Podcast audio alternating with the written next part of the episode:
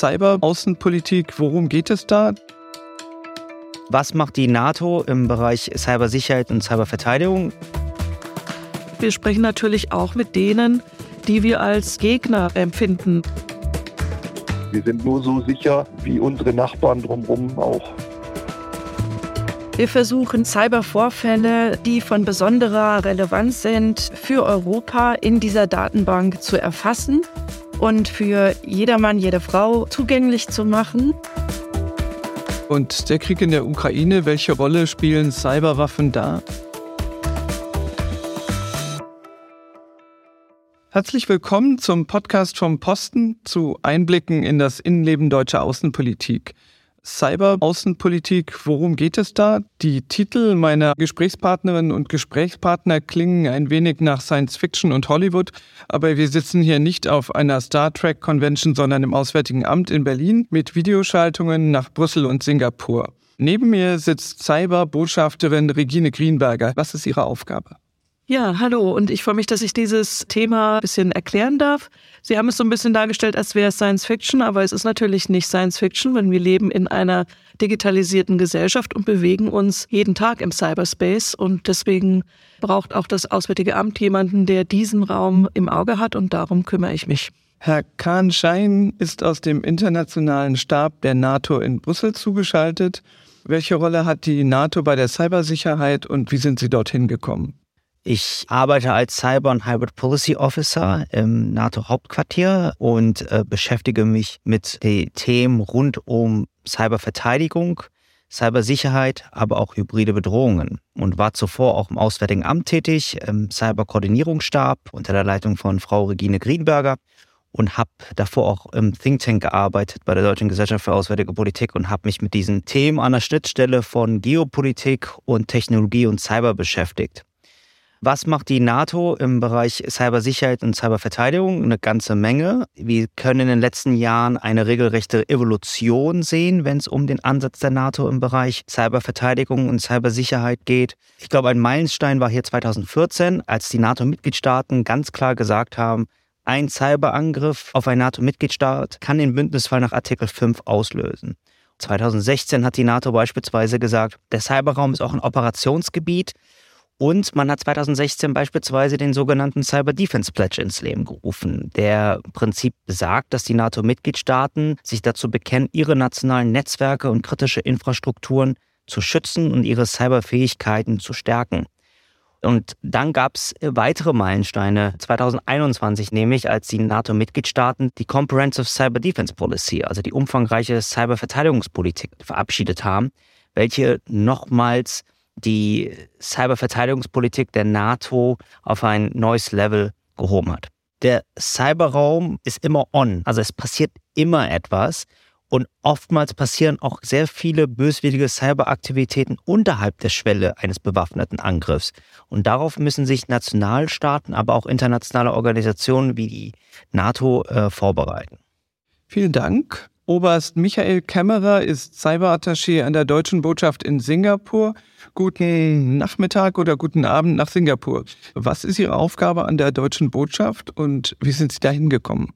Es ist ein spannendes Thema und gerade Singapur ist natürlich mit einer sehr digitalen Gesellschaft auch ein Platz, a place to be, wo man das am besten sehen kann. Ja, ich bin Verteidigungsattaché und von meiner Ausbildung ein Computerfachmann für die Bundeswehr. Und aufgrund dieses Backgrounds hat der Botschafter hier entschieden, dass ich mich als Cyberattaché um den gesamten Cyberbereich hier in Singapur kümmere und versuche, die ganzen Akteure, die es hier in Singapur gibt, mit den deutschen Akteuren zu verknüpfen, sodass wir möglichst viel gemeinsam machen können und voneinander lernen können.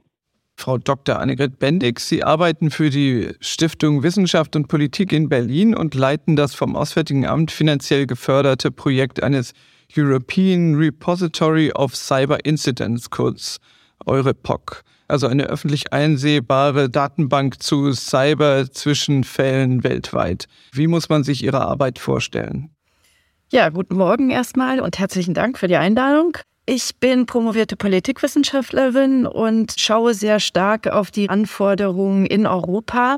um diesen Cyber- und Informationsraum zu regulieren und um Vertrauen aufzubauen, weil keine Cybersicherheit ohne Vertrauen.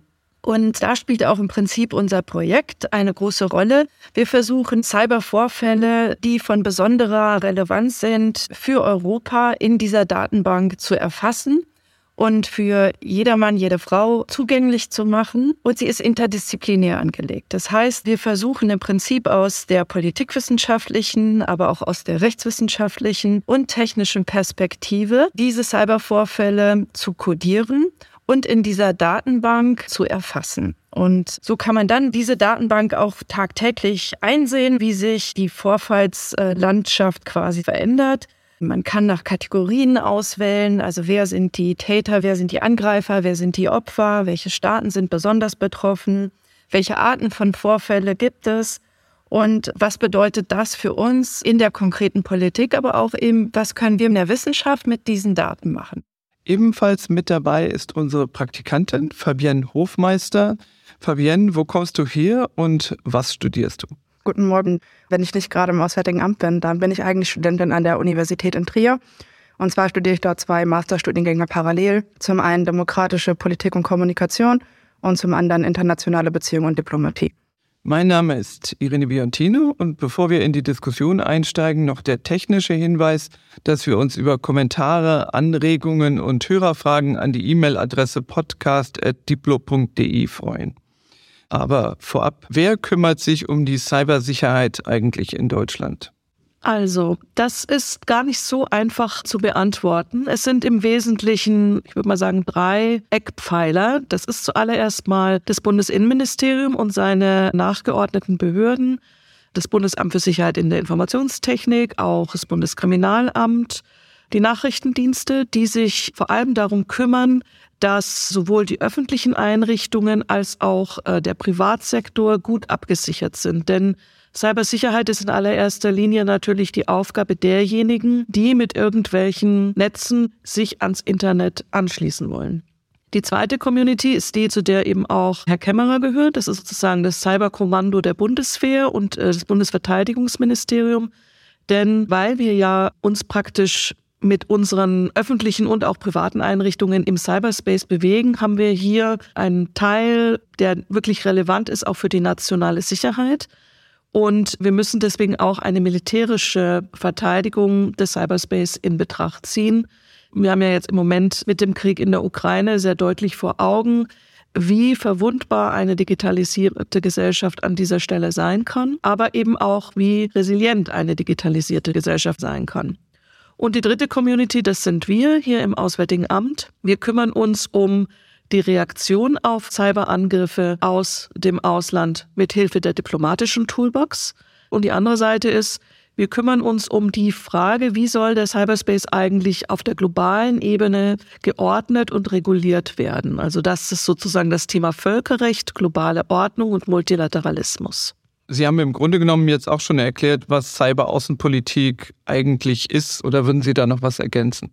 Was man, glaube ich, noch wissen sollte, ist, dass wir nicht nur natürlich innerhalb der Bundesregierung diese Rolle haben, sondern dass wir auch mit unseren Partnern zusammenarbeiten, also mit Ländern wie zum Beispiel Singapur auf der Suche nach gemeinsamen Lösungen für gemeinsame Probleme sind, dass wir uns sowohl innerhalb der EU als auch innerhalb der NATO in gewisse gemeinsame Strukturen integriert haben. Und das ist auch etwas, was nachverfolgt werden muss. Und das läuft auch bei uns. Und das Dritte ist, wir sprechen natürlich auch mit denen, die wir als Gegner empfinden, was die Sicherheit im Cyberspace betrifft. Also diejenigen Länder, von denen aus unserer Sicht Angriffe auf Deutschland ausgehen. Das sind im Wesentlichen Russland und China, wo wir eine ganze Reihe von staatlichen Akteuren haben, die hier mit Cyberspionage oder Cybersabotageaktivitäten auftreten. Wie muss man sich das Völkerrecht im Cyberraum vorstellen und äh, wie wird das umgesetzt oder ja, durchgesetzt? Das Erste, was man verstehen muss, ist, dass das Völkerrecht, obwohl es historisch gewachsen ist in einer Welt, in der es kein Internet gab, mit seinen Grundprinzipien, Souveränität, Nichteinmischung und so weiter, auch anwendbar ist im Cyberspace und in der digitalen Welt.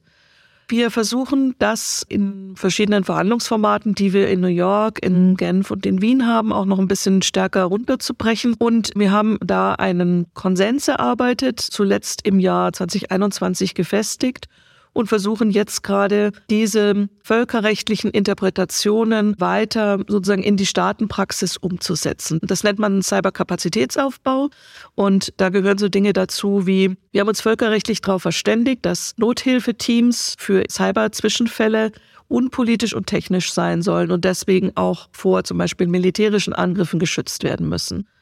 Solche Nothilfeteams, man nennt sie CERTs, Computer Emergency Response Teams, sollen eigentlich alle Staaten haben. Von den 50 Staaten in Afrika haben es aber nur etwa 20. Das heißt, bei den anderen versuchen wir einen Weg zu finden, wie die auch ihre Computer-Nothilfe-Teams aufbauen können. Also so eine Art rotes Kreuz im Internet? Ich würde eher sagen, so eine Art THW im Internet. Okay, und respektieren das alle?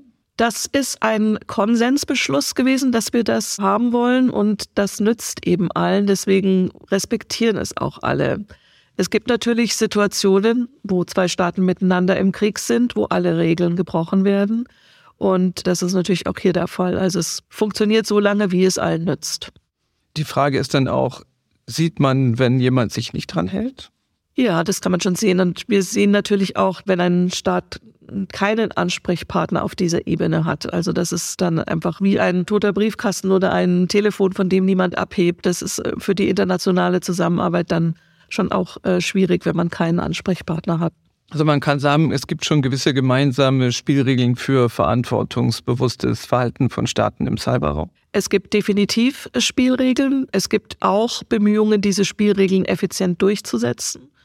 Und ich würde so verhalten optimistisch sein, dass wir in den letzten Jahren ein bisschen weitergekommen sind, wenn auch natürlich der Krieg in der Ukraine einiges wieder in Frage stellt. Also ich würde da gerade noch ergänzen, dass gerade das kleine und durchaus hochdigitale Singapur das auch erkannt hat und da weit größer auftritt, als man es eigentlich auf der Landkarte sieht. Singapur macht genau das, Kapazitätsaufbau für die asiatisch-pazifische Region, weil Singapur auch immer sagt, Cybersicherheit ist ein Teamsport und es geht allen an. Und wir sind nur so sicher wie unsere Nachbarn drumherum auch. In der Politik wird oft von vertrauensbildenden Maßnahmen gesprochen. Gibt es solche Maßnahmen auch im digitalen Raum? Und wenn ja, wie sehen die aus?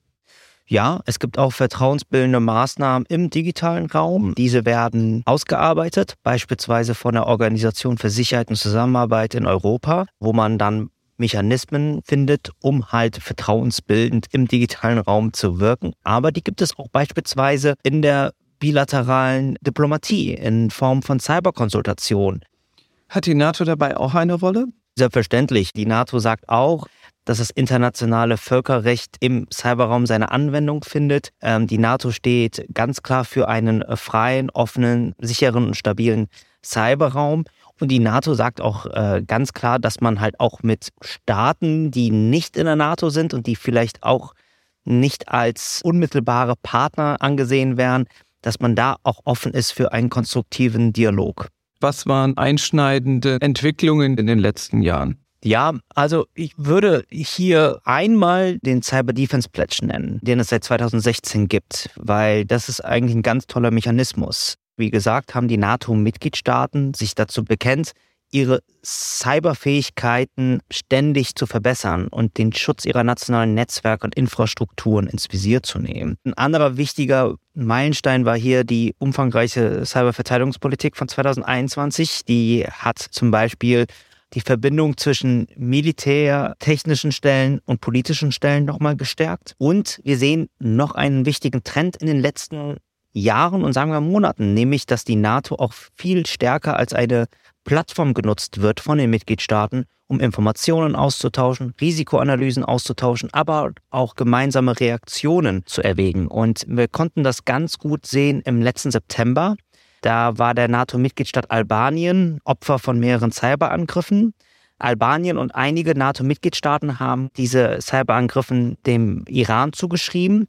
Und da hat der Nordatlantikrat im September diese Cyberangriffe auch verurteilt. Und Cyberexperten der NATO und von einigen Mitgliedstaaten haben dann auch Albanien geholfen. Hier konnte man, glaube ich, ganz gut sehen, wie die NATO als politische Plattform genutzt wird und wie auch dieser Gedanke, NATO-Mitgliedstaaten helfen sich gegenseitig gelebt wird. Und wenn ich da dazu kommen darf, diese Idee, dass man sich auch gegenseitig aushilft, die wird sich in diesem Jahr auch noch mal ein bisschen weiterentwickeln, weil wir versuchen werden, so eine Art schnelle Eingreiftruppe der NATO zu bilden, die bei solchen Cybervorfällen aktiviert werden kann und demjenigen Verbündeten, der da angegriffen wird, dann eben auch schnell beizustehen. Denn äh, das Wichtigste für eine Regierung, die unter einem Cyberangriff leidet, ist ja, dass sie möglichst schnell wieder handlungsfähig wird und ihre Regierungsgeschäften nachgehen kann. Danke. Und der Krieg in der Ukraine, welche Rolle spielen Cyberwaffen da? Das ist eine gute Frage, weil vor allem am Anfang der Invasion kam der Eindruck auf, dass Cyberangriffe vielleicht keine allzu große Rolle spielen. Also wir sprechen und sprachen viel über den Einsatz von Panzern und von Drohnen. Und man hatte so in den Medien manchmal den Eindruck, dass Cyberangriffe da eigentlich jetzt keine prominente Rolle spielen. Doch der Cyberraum spielt eine wichtige Rolle im Ukraine-Krieg. Cyberangriffe wurden eingesetzt, um beispielsweise den Boden für die russische Invasion zu bereiten.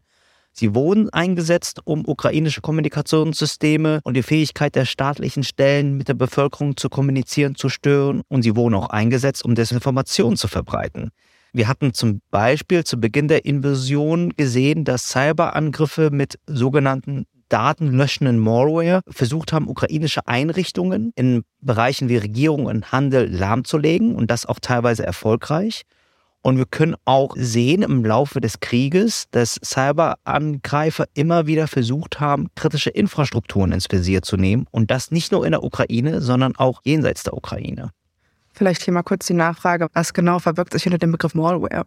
Ja, also Malware steht im Prinzip für malicious Software, also auf Deutsch Schadsoftware. Und man kann sagen, Malware wird von Cyberkriminellen oder böswilligen Cyberakteuren geschrieben, um Computersysteme lahmzulegen und zu beschädigen. Und da gibt es auch verschiedene Arten von sogenannten Malware. Also in jüngster Zeit in den Medien spricht man ja sehr oft äh, von Ransomware.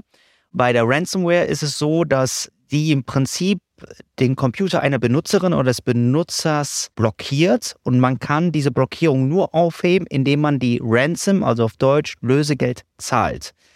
Und das kann im Prinzip kritische Infrastrukturen eines Landes komplett lahmlegen. Ja, Frau Bendig, ich habe mal ein bisschen gesurft auf der Webseite des äh, European Repository for Cyber Incidents und fand es sehr interessant, dass da ausgewiesen wird, welche Art von Angriffen stattfindet und was wann besonders häufig vorkam, gegen welche Ziele.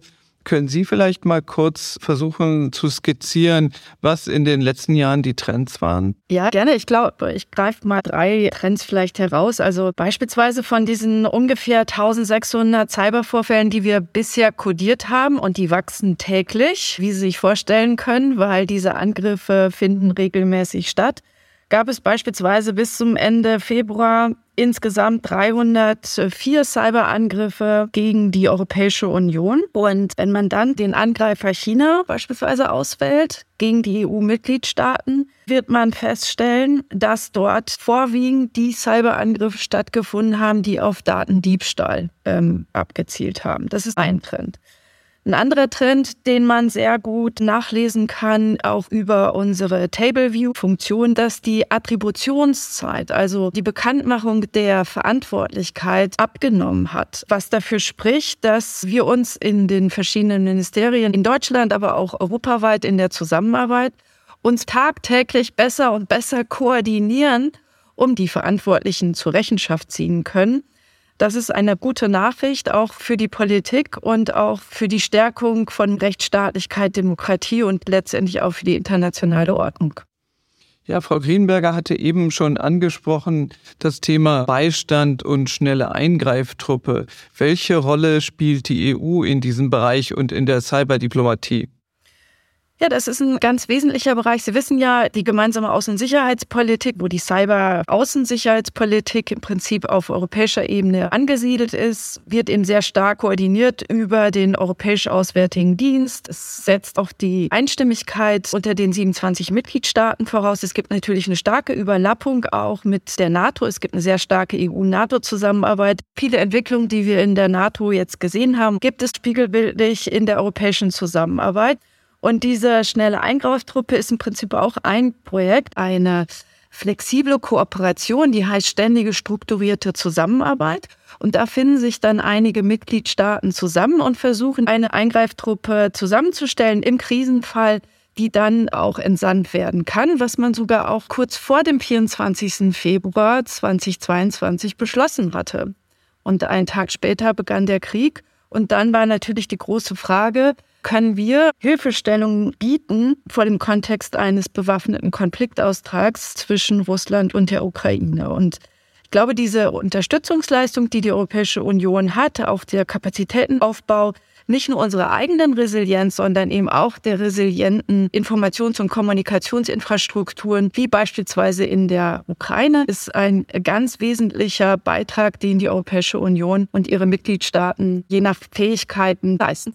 Resilient ist ein Wort, was öfter jetzt vorkommt, also die Fähigkeit, Widrigkeiten zu widerstehen. Ein anderes Stichwort ist EU Cyber Diplomacy Toolbox, also der europäische Werkzeugkasten im Bereich der Cyberdiplomatie. Was kann man dazu sagen?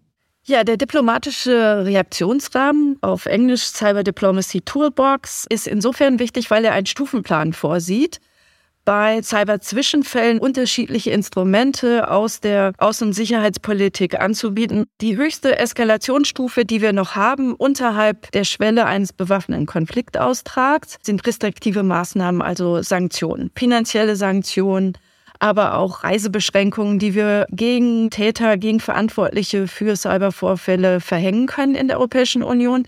Wir haben ja jetzt auch im Zuge der Ukraine-Krise schon die Diskussion, wie wirksam sind Sanktionen. Die Wirksamkeit liegt erstmal darin, dass wir natürlich die Verantwortlichen in ihrem Handeln versuchen einzuschränken.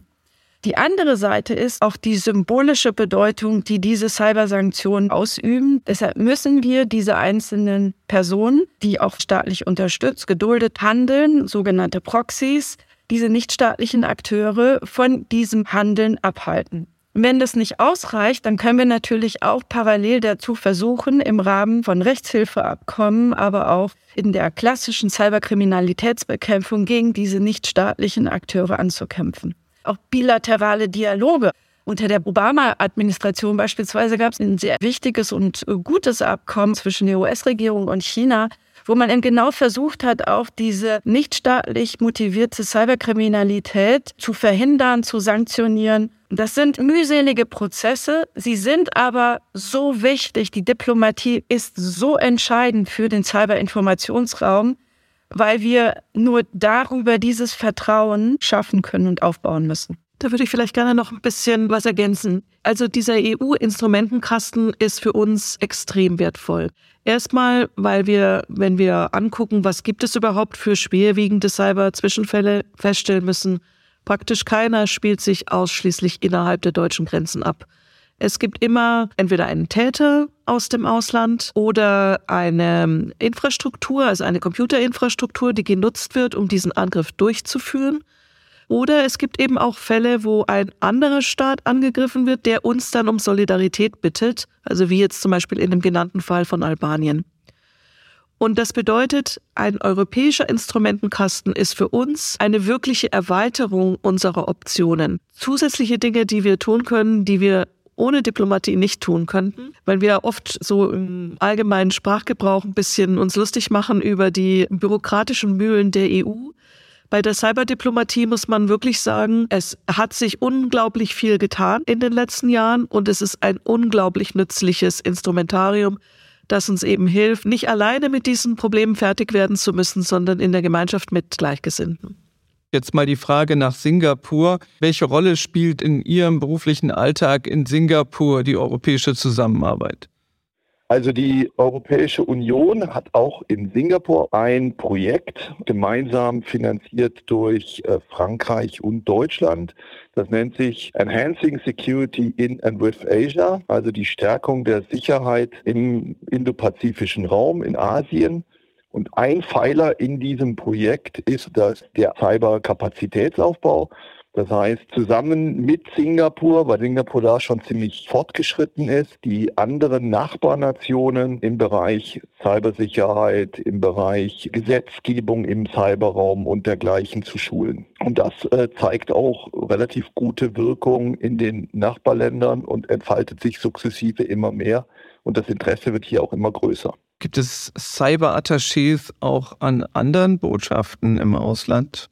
Also ich glaube, wir haben an jeder Botschaft jemanden, der sich mit dem Themenfeld Cyber beschäftigt.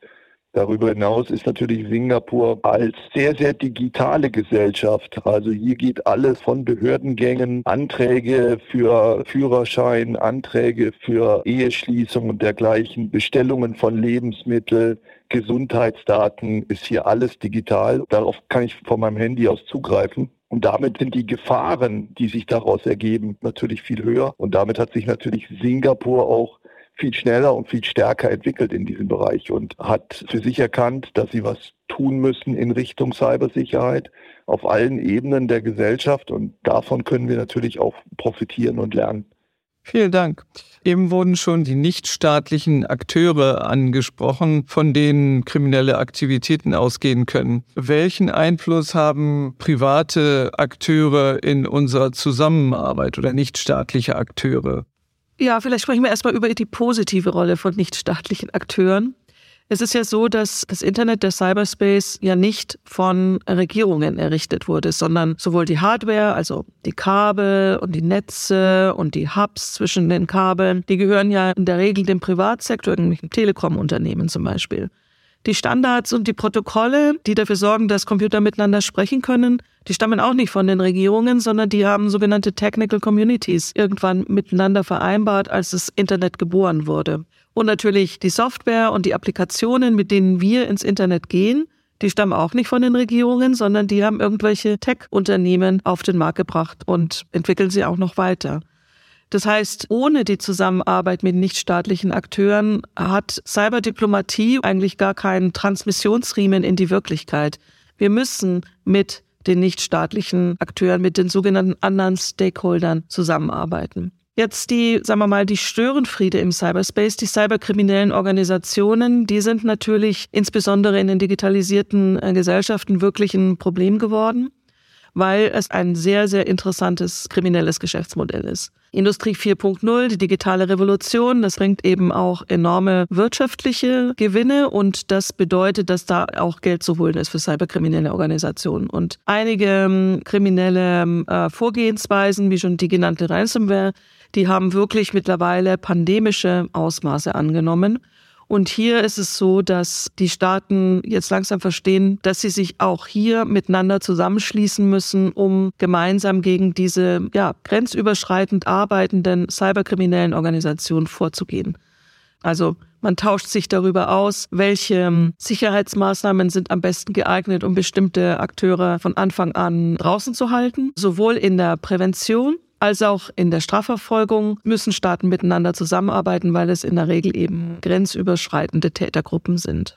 Vielleicht nochmal ein interessanter Blick aus der wissenschaftlichen Literatur dazu, weil es gibt auch eine Debatte dazu, warum die Cyberunsicherheit so zugenommen hat. Und es ist äh, ein prominenter Vertreter, der Milton Miller, der über die Internet Governance Struktur geforscht hat, würde sagen, Ab dem Moment, wo Staaten angefangen haben, sich in Cyber- und Informationsraum und in die verschiedenen Strukturen auf der inhaltlichen Ebene, also das, was wir im Prinzip auf dem Bildschirm sehen, aber auch auf der Code-Ebene, also da, wo die Interoperabilität zwischen den Systemen stattfindet und die Codes übertragen werden, aber auch in der physikalischen Struktur, was wir jetzt sehen mit Unterseekabeln.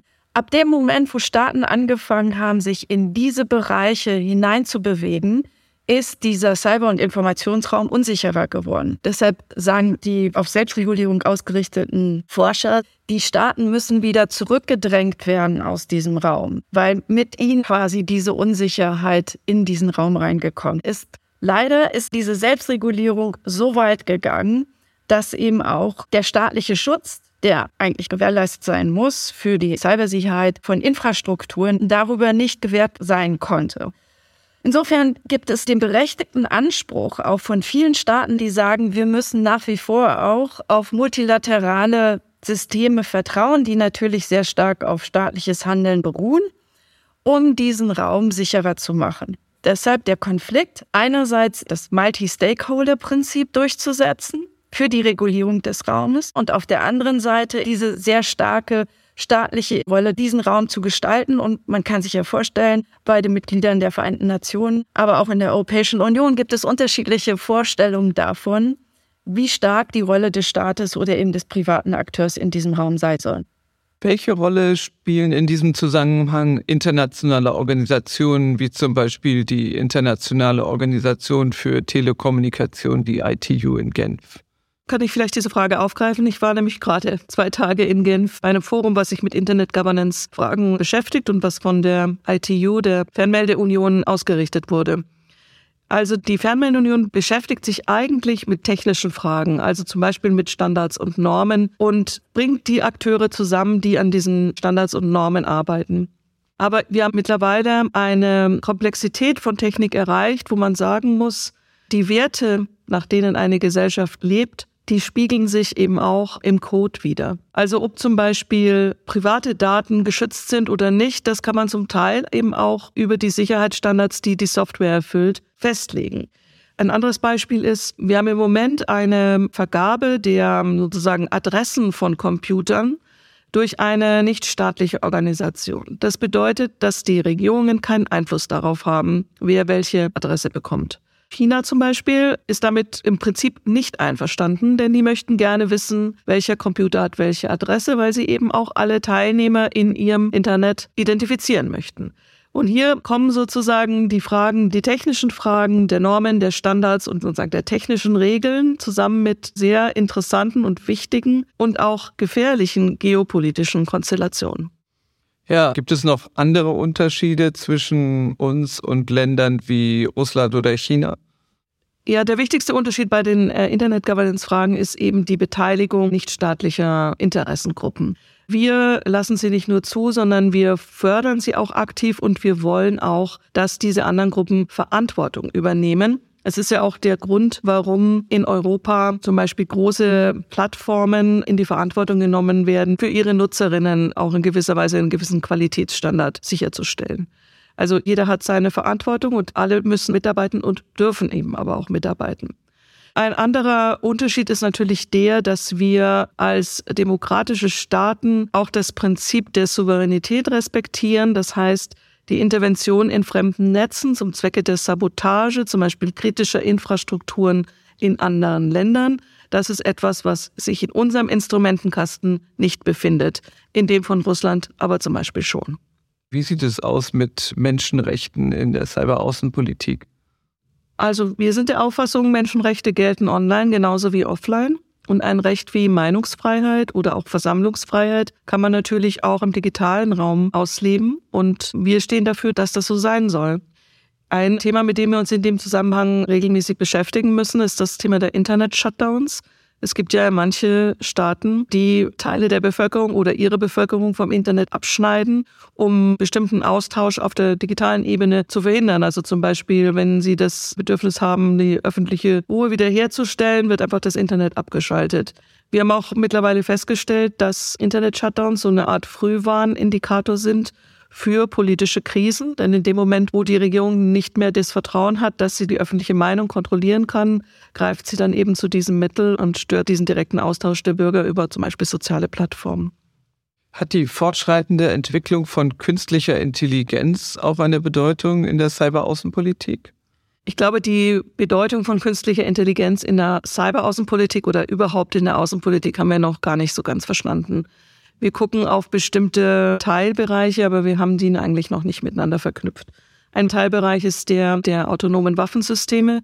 Künstliche Intelligenz wird ja eingesetzt, um Waffen schneller, wirksamer zu machen. Und das bedeutet aber, dass die menschliche Entscheidung beim Einsatz und auch bei der Ausrichtung einer solchen Waffe natürlich zurückgedrängt wird. Da stellen sich dann verschiedene Fragen der Menschenrechte, auch des Kriegsvölkerrechts und so weiter, die wir im Grunde genommen noch gar nicht so ganz verstanden haben und beantworten können. Also hier ist noch viel Arbeit vor uns.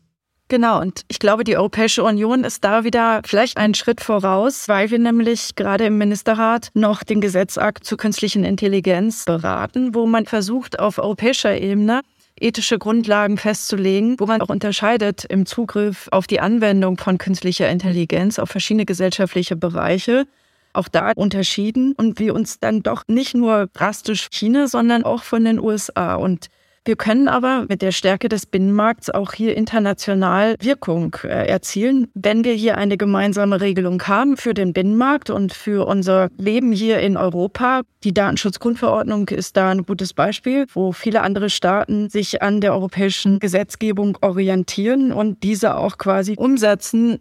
Also insofern stimme ich Frau Greenberger völlig zu. Wir sind ganz am Anfang in der Regulierung von künstlicher Intelligenz, weil es eben sehr viele Chancen gibt. ChatGPT ist ein gutes Beispiel dafür, fordert uns heraus in der Wissenschaft, in der Lehre, in dem Verfassen von wissenschaftlichen Texten. Die Frage natürlich auch des Copyrights, der Ressourcen, mit denen wir arbeiten. Es ist eine wahrlich demokratische Herausforderung, diese neue Technik wirklich in unsere Gesellschaft einzubauen und äh, das mit verantwortbaren Regulierungen. Und das können wir auch nur, wenn wir es grenzüberschreitend machen, eben in der Europäischen Union, weil da unser Rechtsraum ist. Herr Kämmerer? Ich würde da noch ergänzen, künstliche Intelligenz, wie der angesprochene ChatGPT, kann natürlich auch dazu genutzt werden, selbsttätig auf Anforderungen von jedem beliebigen Menschen Schadsoftware zu produzieren und dann wieder eine Gefahr darstellen für den Cyberraum. Und da brauchen wir dann durchaus eine Regulierung und auch eine Möglichkeit, das zu begrenzen, um zu sagen, das kann ja eigentlich nicht sein, dass jeder sich mit der Hilfe von künstlicher Intelligenz Waffen herstellen kann für den Cyberraum. Singapur beschäftigt sich natürlich auch sehr intensiv mit künstlicher Intelligenz und der friedvollen Nutzung von künstlicher Intelligenz für die Auswertung von großen Datenmengen. Aber sie sehen halt auch die Gefahren, die künstliche Intelligenz bieten und dass man damit, wenn man das möchte, äh, Dinge tun kann, die dann Gefahr für den Zauberraum darstellen. Ich glaube, unser Gespräch nähert sich dem Ende. Was nehmen Sie persönlich mit oder was hoffen Sie, dass unsere Zuhörerinnen und Zuhörer aus dem Gespräch mitnehmen? Ich hoffe, dass unser Publikum verstanden hat, dass Cyberdiplomatie nicht nur was für Computernerds ist, sondern wirklich auch für Diplomatinnen und Diplomaten. Dass wir arbeiten mit den Instrumenten der Diplomatie, um den Cyberraum etwas sicherer zu machen. Ich nehme aus dem heutigen Gespräch mit, dass es sehr wichtig ist, gerade in Fragen von Cybersicherheit, dass man eben ressortübergreifend auch hier in Deutschland arbeitet und dass wir das Wissen aus verschiedenen gesellschaftlichen Bereichen mit einbeziehen. Also es ist eine umfassende Aufgabe und eine Herausforderung nicht nur für die klassische Diplomatie, sondern eben auch für die Wissenschaft. Also was ich persönlich mitnehme vom Gespräch ist, dass wir, glaube ich, doch schon wieder sehen konnten, dass der strategische Wettbewerb zwischen den Staaten immer mehr im Cyberraum stattfindet und dass uns das bewusst werden muss, dass der Cyberraum für die Außen- und Sicherheitspolitik eine immer größere Rolle spielt. Und ich glaube, für die Zuschauerinnen und Zuschauer, eine Message, die ich gerne mitgeben möchte, ist, man sollte nicht so viel Angst haben vor diesen Cyber-Themen und man soll sich ruhig mit diesen Themen beschäftigen. Am Anfang erscheinen diese Themen ziemlich technisch und kompliziert. Aber wenn man einmal drin ist, dann macht Cybersicherheit auch wirklich Spaß. Und das war auch bei mir der Fall. Ich bin von Haus aus Politikwissenschaftler. Ich bin auch, ich sage es jetzt mal ganz umgangssprachlich, kein Tech-Nerd, aber ich habe mich auch in diese Themen hineingearbeitet und es macht mir jeden Tag unheimlich viel Spaß. Also ich nehme mit, dass es wichtig ist, miteinander zu reden, auch untereinander unter den Staaten und dass das quasi der Raum ist, wo Cyberdiplomatie eine Rolle spielt, nämlich Nationen und Staaten zusammenzubringen, Vertrauen zu bilden und die Möglichkeit zu geben, wenn jemand weiter ist, voneinander zu lernen. Ja, herzlichen Dank an meine Gesprächspartner und Partnerinnen heute und an unsere Zuhörerinnen und Zuhörer. Wir freuen uns über Zuschriften, Anregungen, Themenvorschläge und Fragen an podcast.diplo.de. Wer als Autor genannt werden möchte, namentlich oder anonymisiert, der möge das dazu schreiben. Ansonsten hoffe ich, Sie das nächste Mal wieder dabei zu haben. Machen Sie es bis dahin gut und schalten Sie sich bald wieder ein. Vielen Dank. Auf Wiederhören.